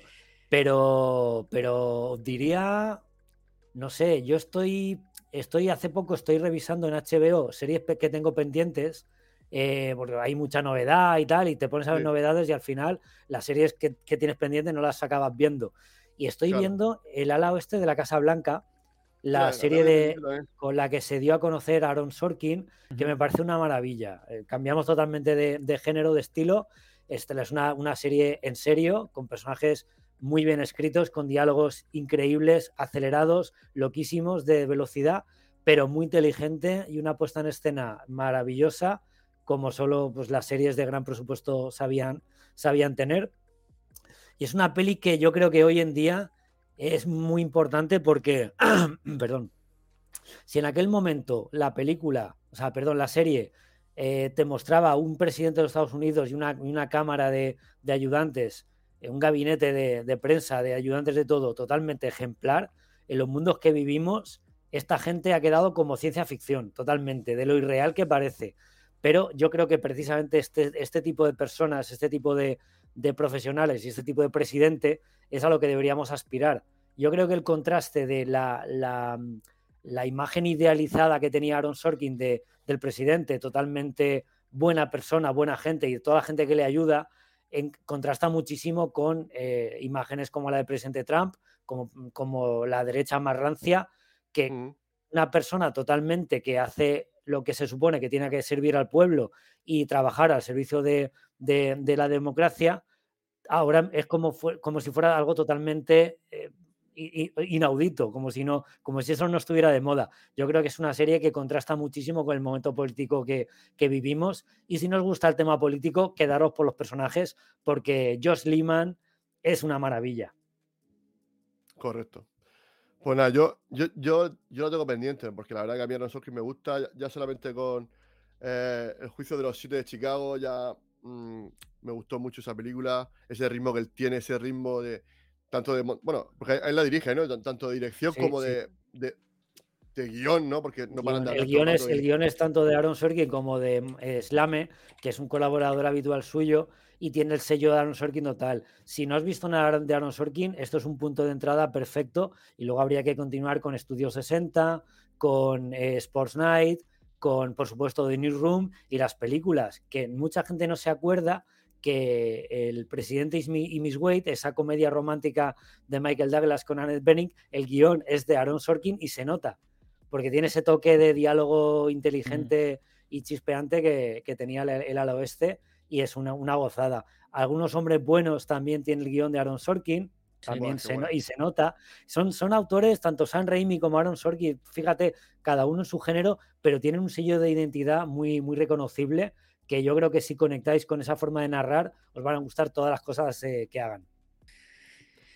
Bueno, eh, ahora eh, queremos que también, bueno, dicho una película, una serie. Ahora faltaría este, este, este, este, triunvirato, nos faltaría un documental que la gente tenga que ver. O bien de cine, o, de política, o de medio ambiente, o de no sé, lo que tú quieras. Pues bueno, voy, si me permites la trampa, si me permite la trampa, voy a recomendar dos. Uno es un poco em, la serie de los juguetes que nos, que nos hicieron de Toys Almeida.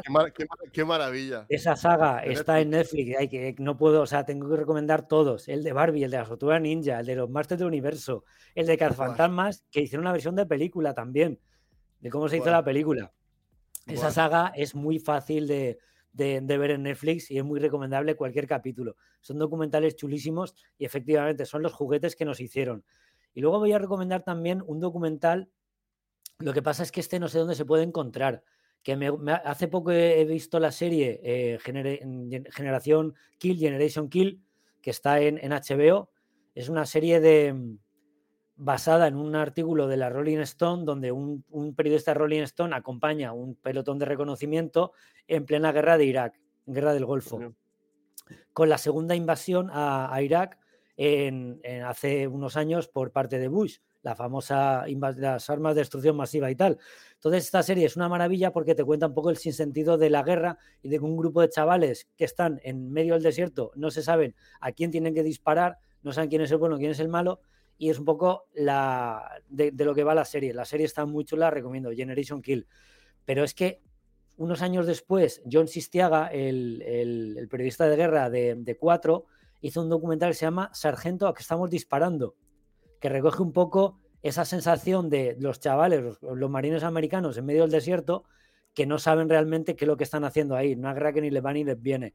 Y el documental Sargento a que estamos disparando cuenta un poco dentro de, la, de las barracas, dentro de, la, de, las tiendas de campaña de esta gente, de estos marines americanos, el desierto, un poco pues la, el sinsentido de la guerra y yo creo que es un complemento perfecto a, películas de guerra clásicas, a series como Hermanos de Sangre y a esta idea del patriotismo americano exagerado, como eh, este documental simplemente pues es gente que por patriotismo se, se va al desierto, no se sabe a muy bien a qué, y queda un documental bastante majo que complementa la serie de Generation Kill. Entonces, un documental que yo creo bastante serio, bastante chulo. Bueno, pues nos quedamos, apuntamos esos, dos documentales. A mí el de, los juguetes me, fascina, porque es eso, ver cómo surgió, ¿no? De luego, por ejemplo, eh, ya con los He-Man, ¿no? Que de momento sacó su, eh, la, serie de, animación, ¿no? Para vender más, ¿no? Como en los 80, como que hacían las propias marcas, sacaban sus propios dibujos para así incentivar, ¿no? Que la gente comprara. Eso me parece es, es, muy heavy porque sacaba los dibujos animados como anuncio para vender juguetes. Y ahora es al revés. Ahora hacen películas para vender juguetes. Sí, bueno, eh, ya bueno, hemos tenido ya varias, varias versiones de, las tortugas ninja, ¿no? Y creo que esto va a ser. Al final hay cosas que hay ciertos, ciertos valores culturales o ciertos o ciertos, no sé, o ciertos tótems culturales que son, van a permanecer ahí, siempre seguirán. como tú comentabas antes también con el secreto de la pirámide, de Sherlock Holmes, siempre se van a hacer cosas. Ahora, en, en Hola Holmes, oye, pues mira, Netflix ha tirado por ahí. Seguro que luego sacarán un robot que sea, no sé, al final sacarán versiones y versiones y versiones que a la gente que nos gusta esto, ciertos géneros o ciertos tropos, pues seguiremos yendo a eso, porque es lo que nos gusta. Eh, yo, también recomiendo, porque hay un documental que rima con este, que es las películas que nos hicieron, porque te hablan también, pues, el mismo formato, porque eh, Antonio no lo ha dicho, pero son documentales muy cortitos, a lo mejor duran media hora, pero están muy bien editados. O sea, de pronto muchas entrevistas intercalan frases, el entrevistador con, el, con, la persona que... Eh, y se hacen súper amenos. El montaje es bestial y, la verdad que es que mm, te los devuelvas en un, en un momentico.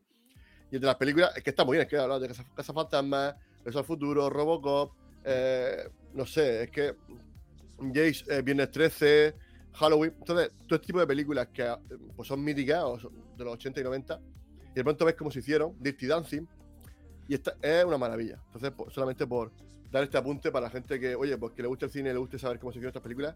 Está en Netflix también, igual que de los juguetes, y muy, muy, muy, muy recomendable. Esa serie falta, falta, está incompleta porque falta el documental dedicado al ejército de las tinieblas. Correcto. ¿Eh?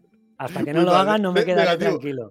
negativo, negativo. No, pero es cierto lo que dices, perfecto, porque están Jason, está, o sea, Halloween, está Viernes 13, hay muchas películas de terror de los 80 generacionales que mola mucho pues, ver detrás de las cámaras, cómo se hicieron el, el proyecto, o sea, está muy bien. Espectacular. Y bueno, hablando de, cosas recomendables, una última recomendación, pero aquí ya te doy manga ancha. O sea, nos puedes recomendar dónde comprarte los gallumbos. Oye, o mira, hago una receta aquí de tortilla de patatas, le echo un poco de canela, que esto es espectacular. O mira, esta hora de teatro de aquí de mi pueblo, no veas. Pues aquí es lo que tú quieras recomendar a la audiencia, es tu momento. Bueno, pues yo aparte de ser un friki de los 80 y de los 90 y hacer podcast y gustarme los videojuegos y tal, también me gustan los juegos de mesa. Así que voy a recomendar, no voy a recomendar un título en, en, particular, bueno, sí que puedo decir alguno, pero para cualquiera que nos esté viendo, que nos esté escuchando, que el mundo de los juegos de mesa es un mundo chulísimo, que dadas con los colegas, buenos ratos, lo vais a pasar genial. Y desde el Catán hasta el Carcasón, a el Aventureros al Tren, hay juegos buenísimos que os van a dar tarnes chulísimas de juegos. Y me estoy quedando sin voz. Bueno, pues antes de que se te acabe la voz, quiero que nos recomiendes porque, mm, claro, al final me faltaba, me faltaba algo. ¿Algún podcast? Eh, estoy un poco de tiempo a que, coja un poco de, resuello. ¿Algún podcast que, te guste a ti? Pues eso, oye, pues mira, aparte de que el Dr. Batman, aparte de el, de Alegoría eh, Trekking o algo así, eh, pues todos estos podcasts que tú haces, bueno, oye, pues, oye, pues mira, este que hacer aquí en San Sebastián, que hablan sobre figuras de Warhammer, no sé, lo que tú quieras. Es tu momento para recomendar el podcast que tú quieras. Pues hay dos podcasts y siguiendo un poco el, tono del programa de, de hablar de pelis clásicas de los 80, los 90 y esta cultura un poco, cultura pop, cultura popular, cultura friki. Mm, hay dos, dos podcasts que me parecen que son de referencia. Uno es, por supuesto, Campamento Krypton de José Viruete ah. y colegas. Famoso. Que sus especiales son maravillosos porque hablan tal cual de, pues de, nuestra generación. Hacen especiales muy locos y muy interesantes, muy bien documentados. Y hay otro que me gusta mucho que es eh, Carne de Videoclub.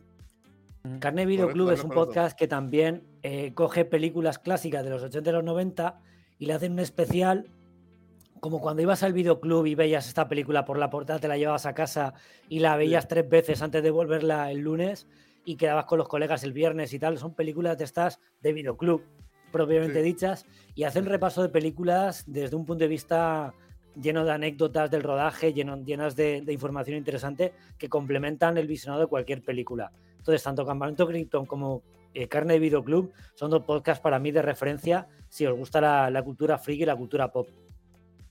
Sí, sí, los conozco y, yo también los recomiendo. O sea, mi, opinión no es tan válida como la de Antonio Barnett, del el despacho del Dr. Beckman, pero, eh, bueno, soy murciano, pero sí, sí, sí, son, muy buenos podcasts. Eh, bueno, antes de terminar, porque yo creo ya te preguntan la canción, te preguntan la serie, la película. Eh, bueno, normalmente nos dejan, el invitado anterior nos deja una pregunta, ¿vale? Para el invitado siguiente. Entonces, Aquí nos dejó una pregunta el señor Antonio Hidalgo, que también es buenísima, la tengo que hacer. ¿Has deseado alguna vez a tu cuñada? ¿Cómo? ¿Repite la pregunta? Si has deseado alguna vez a tu cuñada. Ah, no, estoy tiene que ser actual.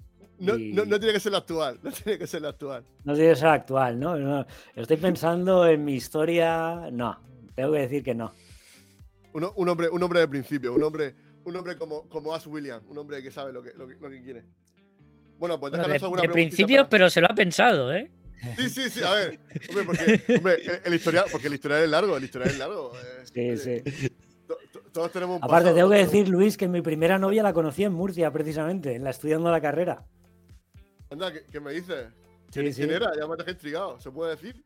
Bueno, a ver, la primera chica con la que, con la que yo estuve fue una compañera de la carrera, precisamente.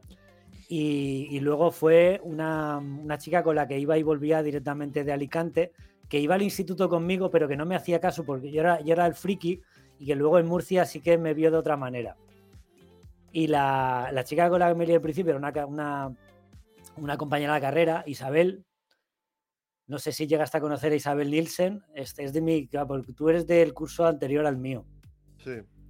Pero Isabel Nielsen era una chica hija de noruegos que, bueno, que fue mi, primer amor ahí en Murcia. Y luego, pues eh, al año siguiente, pues, pues eso, con, coincidieron con los viajes de, Alicante. Alicante, Murcia, pues conocí a una chica que estudiaba eh, psicología, que fue mi primera novia, y no, pero no, no había cuñadas cerca.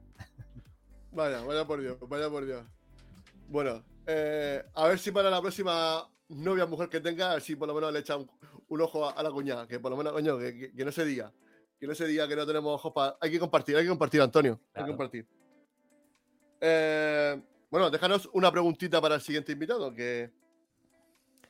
Una pregunta para el siguiente invitado. Bueno, es que esto me pillas totalmente. Voy a decirte una cosa, una pregunta muy loca. Es que, que hace poco he visto las películas de, Batman y voy a dejar la pregunta de, ¿has bailado alguna vez con el diablo a la luz de la luna? me gusta. Ay, me encanta. Es maravilloso, me parece. Me parece genial. Ya que vamos a hacer una pregunta, vamos a hacerla con clase, ¿no? Sí, sí, sí, sí. Sí, no como la que te he hecho yo, no, no, no como la que. claro. Se nota donde hay nivel y nivel, ¿eh? Bueno, eh, oye, otro Antonio, o sea, entre Antonio, o sea, Antonio Alba, Antonio Warner. Oye, pues está ahí el juego, está ahí. Bueno, escucharé, eh, escucharé el programa anterior para ver un poco el, el, tono de Antonio Hidalgo, porque tengo curiosidad, ya me habéis picado. Es que, si fuera el, es que creo que fue, eso fuera el 100. Es que claro, es que creo que este es el 102, pero bueno.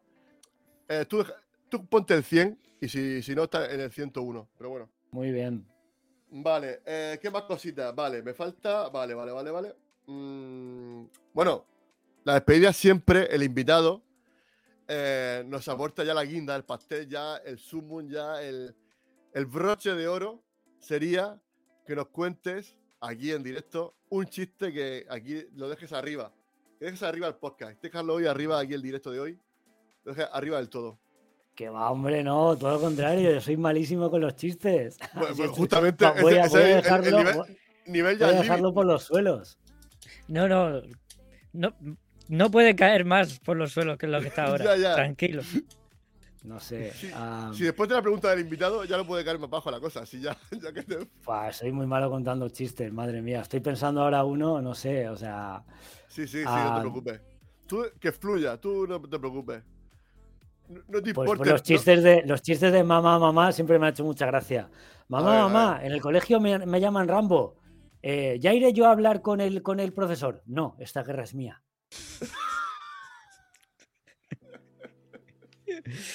Maravilloso, aparte, chiste de los 80, es que todo viene. Total, total, el patio de colegio. Hemos ido del videoclub ya al patio de colegio directamente. maravilloso, o sea, creo que podcast especial la verdad que he disfrutado mucho, la verdad que pues tenía muchas ganas de estar hoy aquí contigo eh, esta mañana. Yo me lo he pasado también genial, Luis. Muchas gracias, Luis y Luis, por invitarme. Me lo he pasado genial y siempre es un placer hablar de, de Sam Raimi, de Bruce Campbell y de Ejército de las Tinieblas. Que vamos, película mamarracha para un tío como yo, mamarracho, que me apunta a un bombardeo. Pues espero que pronto nos veamos en Madrid, digo en Madrid, en Alicante. A ver Alicante, sí, sí. Si voy a Alicante, a ver si nos pegamos. Yo estuve hace poco con los chicos del camarote de los Marx, no sé si los conoces. Claro, claro. También he grabado con ellos, por supuesto, sí. Y empezaron a grabar, bueno, de hecho, todavía graban en Artegalia Radio, en Alicante. Sí, sí. Bueno, ellos ese, ese, despacho de Artegalia han pasado todos los. Ha sido el origen de muchos podcasts alicantinos. Sí, bueno, ellos, suelen grabar en casa de Pilu, porque ahora mismo son tres. está ah, Juan Free, está José y Pilu. Y la gente graban en su casa, en casa de Pilu. Y nada, pues, pues yo, yo, grabé con ellos cuando grababan en Artegalia. Sí, pero hablando de cine, ¿no? Sí, sí, claro, hablando de cine. Aunque me hicieron una entrevista también muy loca. ¿Sí? sí, sí. Por favor, eh, necesito ese podcast. ese podcast os lo pasaré porque, claro, Juan Free que, que está desatado. O sea, Juan, Free siempre está, Juan Free siempre está desatado. O sea, sí, sí, sí. yo no conocí en persona de cerveza y, eh, buah, brutal. Sí, sí. Persona con la que es recomendable tomarse una cerveza una vez en la vida. Bueno, Antonio, si voy a Alicante, te, te pegaré un toque para que tomemos Por supuesto. Y, y, oye, y, os invito a que paséis también por el despacho. Primero lo tengo que abrir, que está lleva cerrado tiempo. Volveré a abrirlo dentro de poco, os lo garantizo. Cuando lo aires un poco, cuando lo aires Exactamente, un poco... exactamente, que lleva mucho tiempo cerrado. ¿eh? Y entonces os venís y hacemos el despacho de, de las marineras, el despacho de Jazz Live, ¿eh? y nos juntamos otra vez, me lo he pasado muy bien. Bueno, y nosotros aún mejor todavía. Pues nada, Antonio, eh, que te vaya todo muy bien, que en, breve veamos tu podcast ahí en Evox, en, Spotify, que, y que siga así de fuerte y sobre todo pues eso, que, que arriba los 80 y los 90, que te, deseamos lo mejor. Eh, bueno, pues Luis Sánchez, tío, un placer tenerte hoy aquí otra vez, de nuevo, aquí, otra vez aquí dándome el capote, echándome el capotazo aquí como siempre, porque yo siempre voy loco perdido. No, no, no. Si yo hoy no he intervenido mucho, a mí ha, sido un placer escuchar, porque yo tampoco soy fan de esta saga, pero no conozco mucho y, ha, estado bien escuchar y, rememorarla, que hace tiempo que no veía esta tercera película. Y, a ver, a mí me gustaría juntar. Nada, me pasar súper bien. A mí me gustaría juntar aquí a Antonio y a, Octavio, hablando de Cazafantasmas. Ya. Hombre, Octavio, Octavio estuvo en el despacho del doctor Beckman. ¿Octavio, ¿Octavio Zorín? Ah, no, Octavio López San Juan. Hablo de. Ah, vale, no hablamos de otro Octavio. Otro Octavio. Que escribió un libro. actor de doblaje, actor, de doblaje. Ah, ostras. Que es muy fan, es muy fan de, los, del cine de los 80 y los 90. Y sobre todo de Cazafantasmas. Sí, sí Cazafantasmas pues es súper mega fan. Super mega fan. pues sí, pues sí que ese crossover tiene, que, tiene que ocurrir. Te pasaré, te pasaré el podcast que, hicieron, que, hizo con un invitado, porque claro, cuando dije que, que iba a hablar el invitado de esa película, el tío, mira que nunca viene, el cabrito a, esa, a, ese podcast sí que vino y se lo pasaron teta los dos. O sea, estuve como estaba hoy Luis, yo estaba así diciendo, ah, muy bien, muy bien, muy bien, muy rico, muy rico, muy rico. Y ellos estaban ahí, vamos, se pasaron pipa. No, no, increíble, increíble. Pues nada, pues eso, que lo, que te decía, que ojalá que intentaré llevarme estos dos sinvergüenzas a Alicante, a ver si hacemos una quedada allí en Alicante. Muy bien. Y podemos disfrutar, pasar un buen día juntos. Y yo tengo que ir también a Murcia a tomar marineras, ¿eh? Guardo muy pues buen recuerdo de, de, Murcia, la chica con la que me lié y las marineras. hombre Isabel Nielsen seguro que está aquí todavía, se acuerda mucho de ti. Sí, no sé si era aquí en Murcia, pero bueno, eh, si, si, la veo, le, diré, oye, Antonio, Antonio te busca. Antonio. A ti o a tu cuñada, le diré. No sé si te busca a ti o a ah. tu cuñada, pero. pues nada, bueno, pues nada, eso. es un placer. Eh, gracias a, todos por estar aquí, a la gente que del directo. A, espero que nos veamos prontito. Recordad que la semana que viene, si Dios, mediante, porque hemos tardado tres semanas en grabar este podcast desde el 101, este es el 102. En teoría, si todo va bien, eh, será, eh, vendrá Corleone de la guarida del Sith, que hablaremos eh, sin novedad en el frente de Netflix. Otra vez volvemos a Netflix. Y a ver qué tal. Yo espero que muy bien. La, la verdad que tengo muchas ganas porque también otro invitado que, que se retrasó también el programa y, y tengo ya ganas de, poder cumplir con él y pasar un ratillo a gusto con, con Corleone. Y pues nada más, esto es. Bueno, eh, Luis, hoy, hoy me tienes que cerrar tú la, el, cierre, o sea, me tienes que completar. espero, espero que te lo sepas, espero que no me falle. Ostras. La vida, la vida es, es, dura, ¿no? Yo hago la primera parte.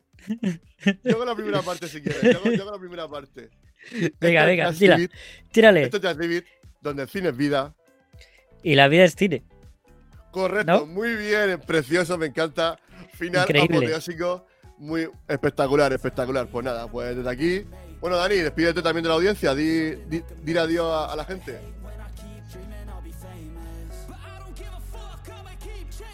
Bueno. Yo, yo, yo sí te oigo, yo sí te oigo. Vale, vale, vale, vale. Pero bueno, ¿qué, quieres que, diga? La semana que viene nos vemos, en teoría, sábado a las 12. vamos a intentar ahí recuperar el horario de sábado a las 12 para que por lo menos Luis Sánchez, a ver si consigo fijarlo más aquí en el programa.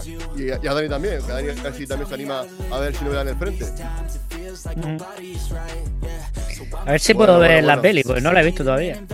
Bueno, pues oportunidad única para verla. Eh, Antonio Warner, si no la has visto, también te la recomiendo. La apunto. Bueno, eh, eh, nada, pues nos despedimos de aquí. Esto es Jazz y os deseamos lo mejor. Un abrazo, queremos. Luego, tómate una marinera con Just Living, el único programa 100% murciano.